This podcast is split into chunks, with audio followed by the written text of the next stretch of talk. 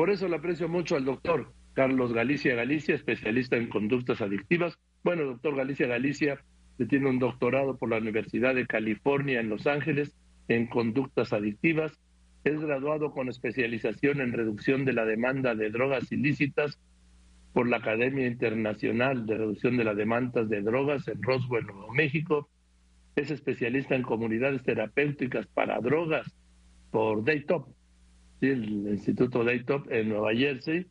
Y es maestro en psicología clínica y maestría en psicología general experimental por la Facultad de Psicología de la UNAM. Acaba de publicar en la Gaceta y por eso, por eso le pedí que por favor hiciera el favor de contestarme una intervención que dice debe incluirse detección de fentanilo en pruebas toxicológicas. Doctor Galicia Galicia, me da una gran alegría saludarlo y gracias por contestarme. Buenas tardes. Buenas, buenas tardes, un, un gusto y eh, el agradecido soy yo por la invitación. Aquí estoy. A doctor, esto, esto del fentanilo, Sí, oímos, ¿no? Que en Estados Unidos mueren 90 mil, mueren 100 mil, que aquí el, se produce el fentanilo que ya se fabrica en México, sí, pero no solo es para exportar a Estados Unidos. También, doctor, pues ya se ha creado un mercado interno de uso de fentanilo, ¿no? Sí, de, hecho, eh, eh, esta, esta parte del, del mercado, eh, del mercado interno, del mercado mexicano, no es una sorpresa. Esto del fentanilo, depende de qué fentanilo estamos hablando porque hay un fentanilo que se ha usado médicamente durante muchos años. El fentanilo es un, medicamento que se usa para eh, especialmente como anestésico y también es un painkiller, es un analgésico que se recomienda para personas que tienen algunos tipos de cáncer que son muy agresivos y que son muy dolorosos. Entonces, uh, en las zonas hospitalarias, los ambientes hospitalarios, se ha usado durante muchos, muchos años el fentanilo eh, y se ha usado mal también. Eh, ha habido una gran cantidad de fallecimientos eh, de médicos, de anestesistas, perdón, de enfermeras, de personal hospitalario en general, que tiene sobredosis de fentanilo, pero no se reportan como sobredosis estos fallecimientos. Se reportan como infartos o como algún tipo de accidente cerebrovascular o algún, otra, algún otro diagnóstico, pero no se reporta específicamente por el consumo de, de la sustancia permitida, de la sustancia que está dentro de los hospitales. Sin embargo, en las calles hay otro tipo de fentanilo, o más bien dicho, eh, Joaquín, otros tipos de fentanilo porque son eh, una gran eh, variabilidad de, los fentanilos que se ofertan en las calles. Y estos son los fentanilos que están produciendo esa gran cantidad de fallecimientos ah, y que, por supuesto, en el mercado mexicano del consumo de drogas empiezan a producir ese tipo de fallecimientos. Hay un, un subregistro en México de los casos de fallecimientos por sobredosis porque, eh, pues eh, bien, lo comentaba usted en la introducción, eh, no, hay, no hay datos, no hay cuidados, no hay ese factor de prevención, ese factor de... Si la cocaína hace años solamente pasaba por México como una, como una droga de paso, y eventualmente se quedó aquí en el país con el fentanilo y con cualquier otra droga de las que vienen eh, formadas eh, se van a quedar en el país y van a encontrar consumidores y consumidoras. Y este eh, hecho del fentanilo y de los fentanilos análogos, que son los que mencionaba yo como fentanilos ilícitos, ah, son los que están produciendo ya fallecimientos en México.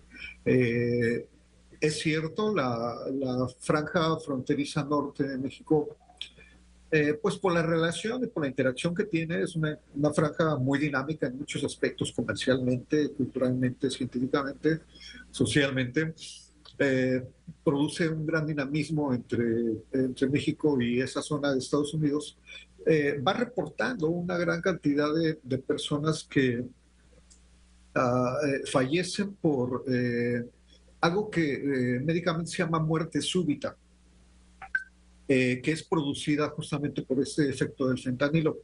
El fentanilo, entre, muchos otros factores, produce algo que en inglés se dice wooden chest, en español sería eh, pecho de madera, que significa que los músculos que están en el pecho se, ah, se ponen tan rígidos que es imposible a las personas respirar y eh, prácticamente mueren asfixiadas por, por, depresión respiratoria, se dicen, mueren asfixiadas porque no pueden respirar. Eh, antes se produce hipoxia, se, se, daña el cerebro, se en general se daña todo el, el organismo, pero eh, cuando llega el fallecimiento se Ah, se asocia a algo que se llama muerte súbita, que significa, ¿por qué falleció? Pues por miles de causas, pero no hay una, una causa definida, de tal forma que el fentanilo en México ya está produciendo estas muertes, ya está produciendo los efectos tan devastadores que vemos en, en las noticias o en cualquier video que se pueda conseguir en YouTube o en cualquier otro lugar. Uh, y es necesario prevenirlo porque eh, la tradición en México es que se solicita a los centros de rehabilitación, que es otro tema también muy importante, este los centros de rehabilitación, eh, que hagan pruebas eh, toxicológicas a las personas que ingresan a este tipo de centros. Tomemos en cuenta, Joaquín, que estos centros, la gran mayoría de centros que existen en México son privados. Eh, centros que dependan del gobierno federal o de los gobiernos estatales eh, son contados con los dedos de la mano y eh, los demás son centros privados. Entonces, los controles que hay sobre las prácticas en estos centros no alcanzan a prevenir justamente qué se hace con estas pruebas que les denominan de, de antidoping para conocer qué sustancias está consumiendo la persona que va a ingresar a este centro y por supuesto, en relación al fentanilo, no hay, no hay esos reactivos para poder eh, detectar el consumo. Además, es eh, muy difícil detectarlo porque en un promedio de tres o cuatro días después de que se consumió, eh, ya es casi imposible el, proceso de detección. Ah, entonces, se necesita incluir en el Ah, en el banco y en el requisito eh, de ingreso a un centro de tratamiento por uso de sustancias eh, es este material para las pruebas reactivas de fentanilo. Además, eh, se habla de ese proceso de adicción en la Academia Americana de Psiquiatría de Adicciones y la Sociedad Americana de Medicina de Adicciones. se está luchando por dejar a un lado el término adicción y, hablar justamente de los efectos de bajo consumo, mediano consumo y alto consumo, que es más fácil definir cuáles son los efectos de estos niveles de consumo a estigmatizar a las personas que usan eh, cualquier tipo de drogas con un, eh, con un solo adjetivo. Y esa es la realidad que tenemos en, este, en este país, eh, en México.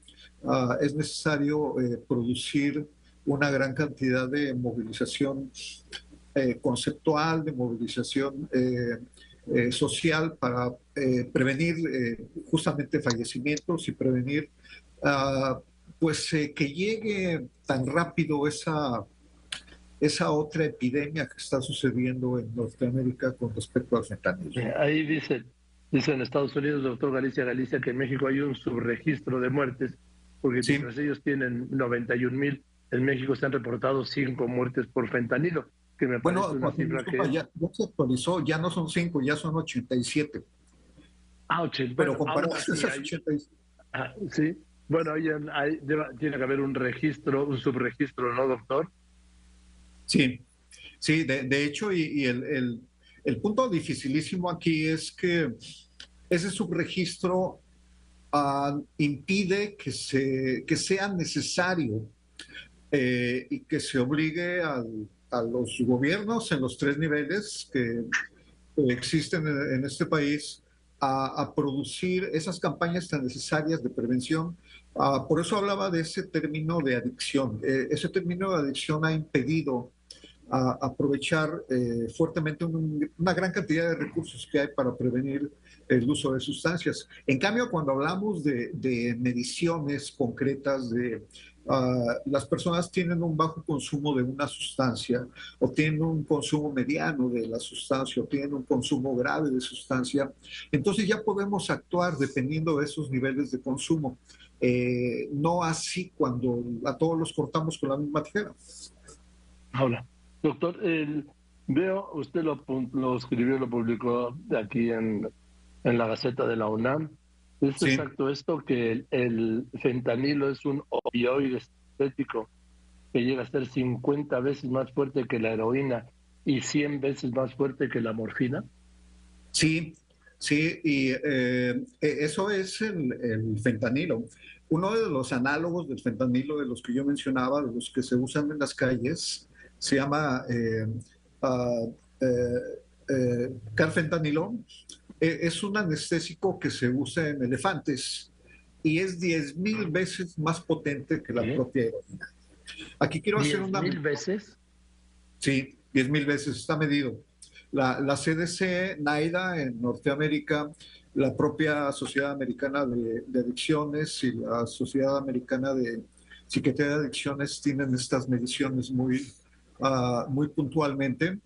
Eh, quiero aprovechar, Joaquín, que uh, para mencionar que estos datos que, que se están mencionando en, en ese eh, artículo en la, en la, Gaceta de la UNAM eh, son posibles de conocer por la, por la obra que el, doctor Oscar Próspero García está produciendo en el Seminario Internacional de Adicciones de, ah. Laboratorio de Cannabinoides de, de, la Unidad de Fisiología Celular de la UNAM.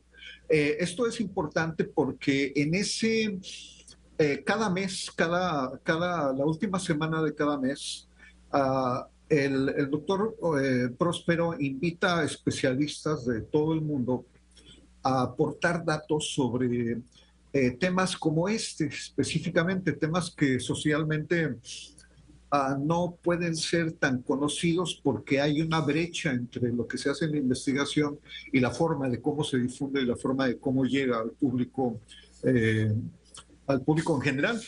Y entonces es muy importante esta actividad y labor que el doctor Próspero está haciendo. Y, por favor los invito a que se, se conecten, es gratuito, aparte es gratuito el, el seminario y el, el, nivel de los expositores es obviamente eh, muy, muy alto, es muy importante. Regresando al fentanilo, que pues no, no, me salí mucho del tema con esto del doctor Próspero. Eh, el, el, carfentanilo, uh, decía, es un anestésico que se usa en elefantes. Eh, en un seminario me preguntaban cuál era la dosis para considerar una sobredosis. Y yo les mencionaba, es tan potente esta, uh, esta serie de, de sustancias eh, análogas de fentanilo. Es fentanilo, pero en realidad no sabemos qué más contiene, porque está hecho en laboratorios clandestinos. Entonces solamente las personas que lo fabricaron eh, conocen perfectamente bien las fórmulas que utilizaron. El tema es que llega a las calles y en las calles está produciendo, además de esas muertes súbitas, además de todas esas uh, imágenes tan impactantes que vemos en los en los videos de YouTube, en las noticias, eh, está produciendo altos costos en la atención. Hoy en la mañana todavía eh, estuve en un seminario que habla sobre el tratamiento con un agonista del, del fentanilo que se llama buprenorfina. Hasta el 31 de diciembre del año pasado, el uso de buprenorfina tenía que estar regulado por la DEA, por la Agencia Antidrogas de Estados Unidos. A partir del primero de diciembre, el presidente Biden emitió un decreto en donde el, eh, la buprenorfina y la naloxona se vendan libremente en farmacias de cualquier lugar de Estados Unidos. Y esto fue porque las protestas de muchas personas uh, hacia el control de estas sustancias hablaba de que, pues sí, es, ya se conoce que son sustancias que salvan vidas, son sustancias que pueden eh, despertar a alguien que está en un proceso de sobredosis, lo pueden atender bastante bien, pero no era muy sencillo eh, acceder a estas sustancias. Ahora, a partir del primero de enero, es posible comprar estas sustancias en cualquier farmacia sin receta médica. Es legal que alguien proporcione estas sustancias a quien tiene una sobredosis. Y aparte, hay una serie de recomendaciones muy prácticas sobre el consumo.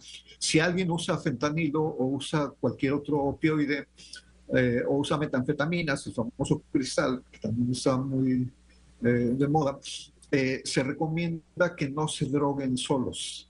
Es decir, que busquen a alguien que los acompañe o que las acompañe mientras están drogando, por si entran en una etapa de, de descontrol o entran en una etapa asociada a sobredosis, pues las personas que los atienden puedan suministrarles naloxona, especialmente se venden kits de naloxona y hay una, eh, un tipo de, una presentación de que es un spray que se rocía en la nariz y que evita que las personas mueran y estabiliza el cuerpo de esas personas en una forma muy rápida y una forma muy exitosa. Entonces aquí el, tema eh, muy importante sigue siendo cómo tratamos estos procesos que ah, en el caso de no tratarlos van a generar empeoramiento en la salud de las personas que usan la sustancia, altos costos en los sistemas de salud y aparte un descontrol en los sistemas de salud porque pues, necesitan seminarios como estos que estoy tomando. Yo tengo ya tres años tomando estos seminarios eh, semana tras semana. Uno de esos seminarios eh, eh, de nombre X-Waiver desapareció cuando, cuando el presidente Biden abrió esta temática de comprar libremente esas sustancias en las zonas norteamericanas. Pero precisamente este sábado que viene se abre la primera generación de entrenamiento especializado en el manejo de buprenorfina y de kits de naloxona para poder atender específicamente las crisis. Entonces, eh, estos datos, perdón. Sí, no, dígame, dígame.